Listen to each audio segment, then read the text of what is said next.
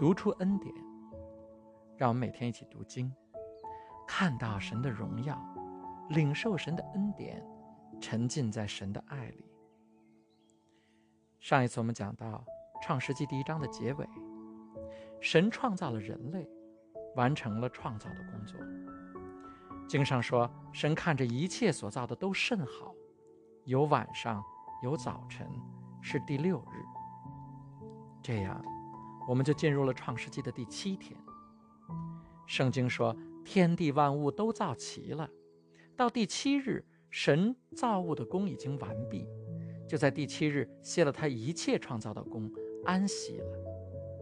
神赐福给第七日，定为圣日，因为在这日，神歇了他一切创造的功，就安息了。创世纪的第七天，跟前六天一样，指的都是一段很长的历史阶段。但是第七天与前六天又有不同，因为这一天到现在还没有结束。在创世纪第一章中，我们看到前六天的结尾都有这样一段描写：有开始，有结束，这就是第 n 天。而第七天却没有这句话，这是因为我们还生活在第七天之中。第七天就是神的孩子们。在地球上生活的这段时间，也是圣经覆盖的绝大部分时间。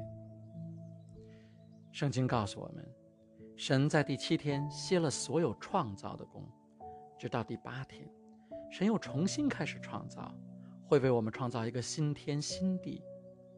就如以赛亚所说的：“看哪，我造新天新地，从前的事不再被纪念，也不再追想。”启示录也说：“我又看见一个新天新地，因为先前的天地都过去了，海也再没有了。”亲爱的弟兄姐妹，你想过没有？既然神要为我们创造新天新地，为什么还要先把我们放到这个世界上呢？他为什么不直接把我们放到新天新地中去呢？我们在这个世界上生活的时间。与未来要在新天新地中生活的时间比起来，简直就是短暂的一瞬。在这个世界上，我们能活八十年，也许一百年。我们的心脏有一天会停止跳动，这是我们身体的终结，但不是我们生命的终结。神对你的生命有更长期的计划。圣经告诉我们，当我们在死亡的另一端复活的时候，我们会跟耶稣。一起统治这世界一千年，但即使这样，跟新天新地相比还是很短暂的，因为神要我们在新天新地生活亿万亿万年，直到永远。既然这样，神为什么还要让我们在这个世界上生活这一百来年呢？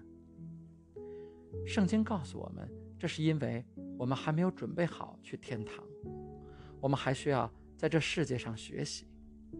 这一生是学前班，是热身赛，是演出前的彩排，是为永生做准备的。因为永生才是真正的会持续到永恒的演出。所以今天，我想给弟兄姐妹们讲一个很重要的话题，就是神为什么把你放到这个世界上，还有相应的，你应该怎么做才算利用好你这一生，为去天国做好充分的准备。我想告诉大家，神把我们放到这个世界上，至少有五个目的。这就是我们经常说的神对我们的呼召，也是神创造我们的原因。神创造我们最主要的原因，是为了满足他的爱。神创造你的目的，就是来爱你。圣经说，神就是爱。圣经说的不是神有爱，而是神就是爱。爱是神的本质，爱是神的品格。如果我们的神不是充满爱，我们就没办法去爱别人，因为我们是按照神的形象和样式创造的。如果我们的神不是充满爱，这个宇宙就不会有爱，人与人之间就不会有爱。圣经说，神创造我们的原因很简单，就是为了爱我们。他并不需要你，但是他想要爱你。诗篇一百四十九篇说：“因为耶和华爱他的百姓，他要用救恩当做谦卑人的装饰。”亲爱的弟兄姐妹，如果你有孩子，你能多多少少理解一点神对你的爱。很多人以为神只会在我们爱神的时候才爱我们，只有在我们读圣经的时候、听讲道的时候、唱赞美诗的时候、去教会的时候，神才爱我们。事实完全不是这样，你知道吗？神爱你，只是因为你是他的孩子，就像你爱你自己的孩子一样。神看到你就爱你，不管你在做什么。当你做一些彰显你个性的事情的时候，神会说：“看，这就是我的孩子。我造他的时候就知道他是这样的。”我们的孩子小的时候，即使惹我们生气，我们依然爱他。我们很难真的生孩子的气。我们会担心他犯的错可能对他造成伤害，所以我们会去责备他，甚至揍他，让他下次不再犯。我们经常是外表严厉，内心柔软，苦口婆心。神跟我们不一样的地方是，神有无穷的能力，他不用担心我们会伤害到自己，所以他可以给我们更完全的爱。以弗所书说，早在创立世界以前，他在基督里拣选了我们，成为他爱的焦点。我们是神爱的焦点。神也爱动物，但那不是他爱的焦点；神也爱自然环境，但那不是他爱的焦点。我们是神爱的焦点，因为神给了我们爱他的能力。这就是我们跟动物不一样的地方。动物不能祷告，动物不能跟神说话，动物不能敬拜，因为他们不是按照神的形象和样式造的。神给了我们自由意志，给了我们思想。给了我们选择回应他的爱的能力。亲爱的弟兄姐妹，神知道你的一切，而你生下来的时候对神几乎一无所知。尽管神知道你的一切，神知道你一切的不完美，他仍然爱你，因为他不需要你完美，他自己是完美的，而他希望你也能认识他的完美，他希望你能了解他，爱他。圣经把这叫做敬拜，这是你在这世界上要学会的第一件事，是你在这世界上生活的第一个目的。马太福音中写道，有个法利赛人来问耶稣：“圣经这么厚，里面最重要的两条是什么？”耶稣说：“我可以把整部圣经总结成两句话，第一句就是你要尽心、尽性、尽意爱神；第二句是。”爱人如己，生活的意义就在于爱。如果你不明白这一点，你在这世界上的日子就白过了。荷西阿叔说：“我要的不是祭祀，是你的爱。我喜爱人认识我，胜过人献我的凡祭。”亲爱的弟兄姐妹，认识神、爱神，就是你在这世界上生活的第一要务。每天早晨起床的时候，你都应该对神说：“请你在今天让我更多的认识你，更多的爱你。即使你过了很糟糕的一天，如果在这一天中你更多的认识了神，更多的爱神，这一天你就没有白过。相反，如果你一天看起来成就了很多事情，但是你没有更多的认识神，没有更爱神，从天国的角度来看，你也是在虚度光阴。”因为神把你放到地球上，不是为了让你在代办清单上画勾的。可惜的是，很多人匆匆忙忙过了一生，都没能认识神。提摩太前书说，有些自称有这种学问的人，迷失了人生最重要的事，他们不认识神。你怎么能看出来一个人是不是认识神？你怎么能知道自己是不是真的认识神？神给了我们一个警报系统，如果你不认识神，或者你没有跟神连接，一个闪着黄光的警报器会在你里边一闪一闪的报警。这个警报器就是焦虑。亲爱的弟兄姐妹，你的生活中是不是有担心、焦虑、恐惧？你担心起来，就好像神根本不存在一样，就好像你活在世上完全靠你自己一样。不是的，事情本来就不能靠你，事情的结果只有神说了才算。当你担心的时候，你把所有的责任都揽到了自己身上，似乎你在天上没有爸爸一样。似乎圣经里没有七千多个应许，似乎神没有告诉过你，他会满足你所有的需要一样。担心是实践中的无神论，你的行动就像一个不信神的人一样。所以马太福音说：“别担心吃什么穿什么，那是外邦人担心的事。外邦人指的就是不信神的人。”神创造我们的第二个原因。是为了让我们进入他的家庭。以佛所书说：“上帝因为爱我们，就按照他自己美好的旨意预定我们，借着耶稣基督得到做他儿女的名分。”神从来没有想过让你孤独的度过这一生。不管你婚姻状况如何，不管你有没有孩子，神要让你通过主耶稣进入他的家庭。亲爱的弟兄姐妹，你知道吗？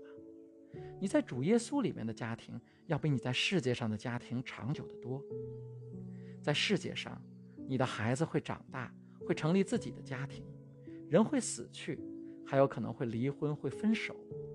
但是你在基督里的家会永世长存，一直到永远。你到世界来的时候，没有办法选择你进入的那个家庭。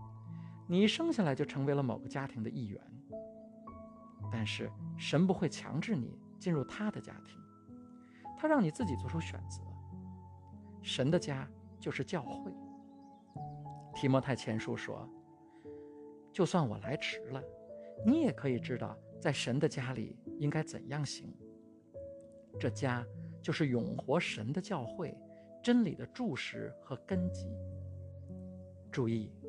保罗在这里说，教会不是一个组织，不是一个机构，不是一个政治团体，不是一个企业，不是一个社区，而是一个家庭，是神的家庭。我们是神的孩子，所以在教会中，我们都是弟兄姐妹。保罗说，教会是真理的柱石和根基。大厦如果没有柱石和根基，会发生什么？会坍塌。人没有真理的注视和根基，也会坍塌。人会遇到坍塌的婚姻、坍塌的生意、坍塌的梦想、坍塌的身体健康、坍塌的经济状况。如果没有神的家庭做支柱，人很难面对生活中的挑战，没法实现神给你的生命赋予的意义。神为什么要让我们进入他的家庭？因为这是天国里生活的一部分。在天国，我们都是一家人。在天国，我们在神的家庭里彼此相爱。所以，神让我们在地上就学会爱别人。这就是神希望我们在地上做的第二件事。家庭是你学习爱的地方，教会是学习爱的课堂。企业不会教你怎么爱别人，学校不会教你怎么爱别人，你没办法在竞技体育里学会爱别人。只有教会是学习爱的地方。有人说，我的教会里有很多我不喜欢的人，怎么爱他们？确实是这样，教会也是由人组成的。爱耶稣很容易，但是你要想学会爱，就必须跟不可爱的人在一起。神希望我们去爱真实的人，那些有缺点、有坏习惯、有情绪、有过犯的人，而不是只能爱完美的人。这就是为什么神让我们先在这个世界上生活，因为他想让我们知道，爱有时候是困难的，知道爱是一种选择。说到完美的人，神创造我们的第三个目的，就是让我们成为基督那样的人。神希望我们在灵里得到成长，而我们成长的目标就是耶稣。耶稣来到这个世界上，活出了完美的人生。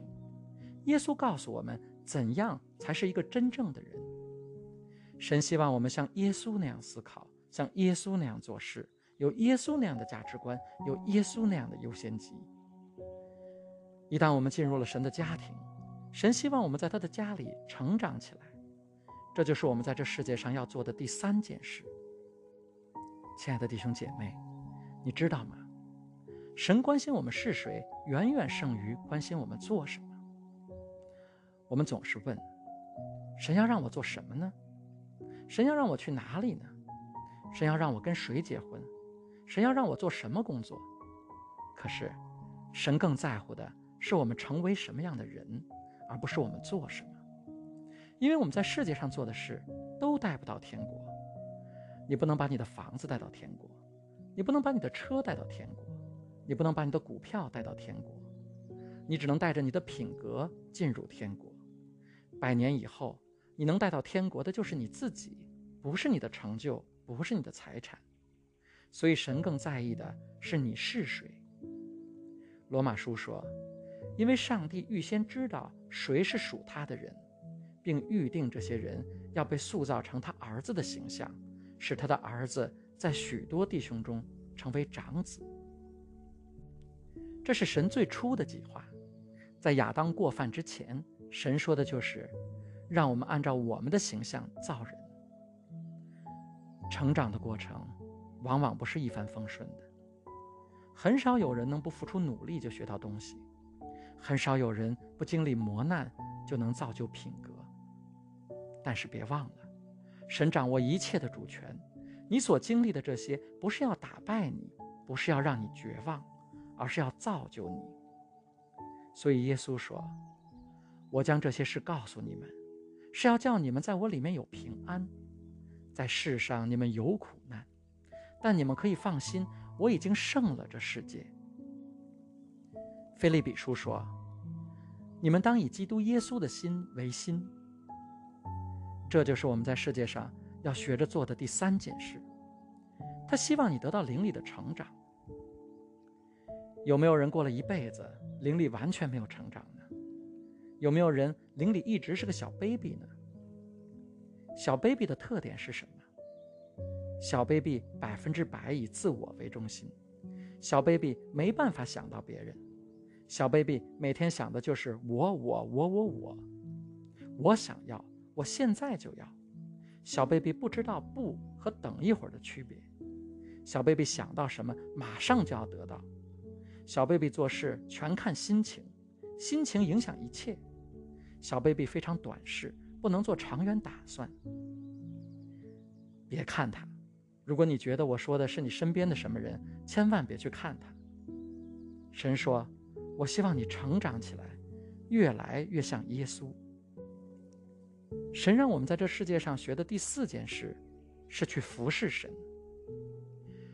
神设计了独特的我去服侍他。这世界上没有两个一样的人，你有独特的指纹，你有独特的视网膜，你有独特的声纹，你有独特的心跳。世界上没有两个人的心跳是一样的。神把每一片雪花都造得不一样，更不用说人了。神给了你独特的属灵恩赐，给了你独特的爱好，给了你独特的能力，给了你独特的个性，给了你独特的经历。有时候你觉得你会的，大家都会，其实并不是这样，他们并不会。你以为对你来说容易的，对所有人都容易，其实不是这样的。神给了你独特的能力和智慧。有时候你觉得你喜欢做的事，别人也喜欢做，不是的。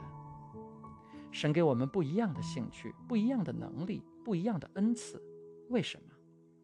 这样所有的事情都有人愿意做，都有人能做。如果所有的人喜欢做的事情都一样，这世界上就会有很多事情没有人管。以弗所书说：“我们是上帝的杰作，是在基督耶稣里创造的，为要叫我们做他预先安排给我们的美善之事。”在原文中，美善之事就是事工，也就是对神的服侍。什么是服侍神？就是用神给你的独特的恩赐、兴趣、能力、个性和经历，奉主的名去帮助别人。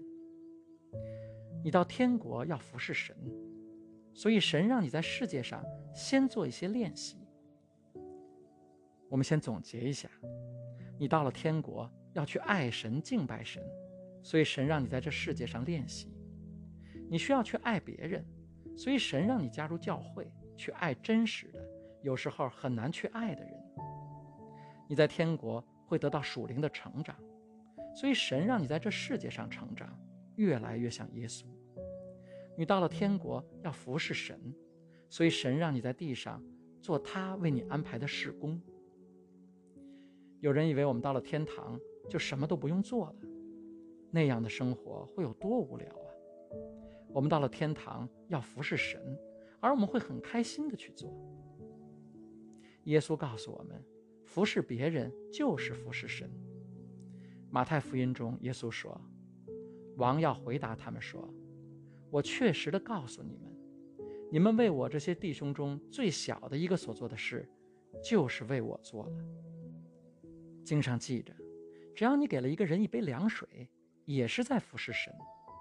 圣经还告诉我们，我们不能说我们不爱身边的人，而能去爱神，这根本不成立。神让我们通过服侍身边的人去服侍他。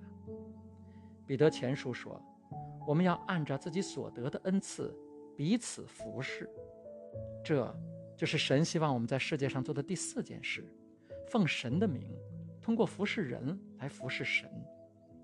如果你奉耶稣的名，通过做你擅长的事来帮助别人、服务别人，圣经说你就是在服侍神。最后，神给了你一个使命。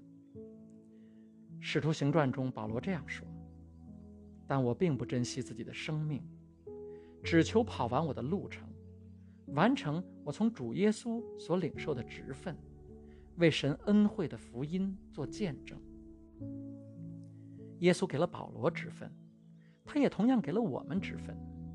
箴言说：“人心中有许多计划，唯耶和华的旨意可以成就。”亲爱的弟兄姐妹，我们要经常问自己的是：我们在走神设计的路，还是在走自己的路？如果你在走自己的路，结果如何呢？你很开心，很满足。还是过得不怎么样。格林多后书说：“耶稣替众人死了，是为了让众人可以为他而活，活出一个更美好的生活。”我们怎么才能活出一个更美好的人生呢？诗篇说：“你们要尝尝主恩的滋味，便知道他是美善。投靠他的人有福了。”圣经告诉我们，活出更美好的人生的办法。就是领受主的恩典，因为他就是美善。如果在这个世界上，我有机会教你一件事，那就是这个：睁开你的眼睛，领受神的恩典，看到神的美善，接受神的爱。世界上没有任何一个人会像神这样爱你，会像主耶稣这样爱你。如果有一个人愿意为你而死，你难道不想知道他是谁吗？耶稣真的为你而死，不要浪费了他为你赎回来的生命。神把你放到这个世界上，不是为了你的工作，不是为了你的老板，不是为了你的房子，不是为了你的银行账户。神把你放到这个世界上，是为了爱你，为了让你进入他的家庭，让你越来越像耶稣，让你学会通过服侍他人来服侍主，让你走他给你设计的道路。不去做这些，就是在浪费你的人生。你在这个世界上不是偶然，你听这篇讲道也不是偶然，是因为神给了你这些旨意。耶稣说：“你们所有劳苦担重担的人呐，到我这里来吧，我必使你们得安息。我心里柔软谦卑，你们应当负我的恶，向我学习。”你们就必得着心灵的安息。使徒行传说：“不管你是谁，你是哪里人，凡敬畏他而行义的，都蒙他悦纳。”亲爱的弟兄姐妹，让我们一起来祷告。万能的神，你创造的一切都有意义，我不想迷失我生命的意义，浪费掉我的生命。我希望能活出你设计我的目的。从今天开始，我想要跟随你给我生命的计划，而不是我的计划。你创造我，是为了我们之间的关系，所以我要认识你、爱你、信靠你。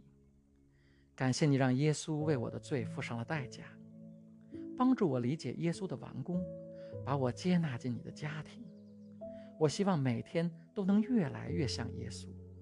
我希望能够学会通过服侍别人来服侍你，帮助我把这福音分享给别人，带领我实现你对我人生的计划。我邀请你进入我生命的所有层面，祷告，奉我主耶稣基督得胜的名求，阿门。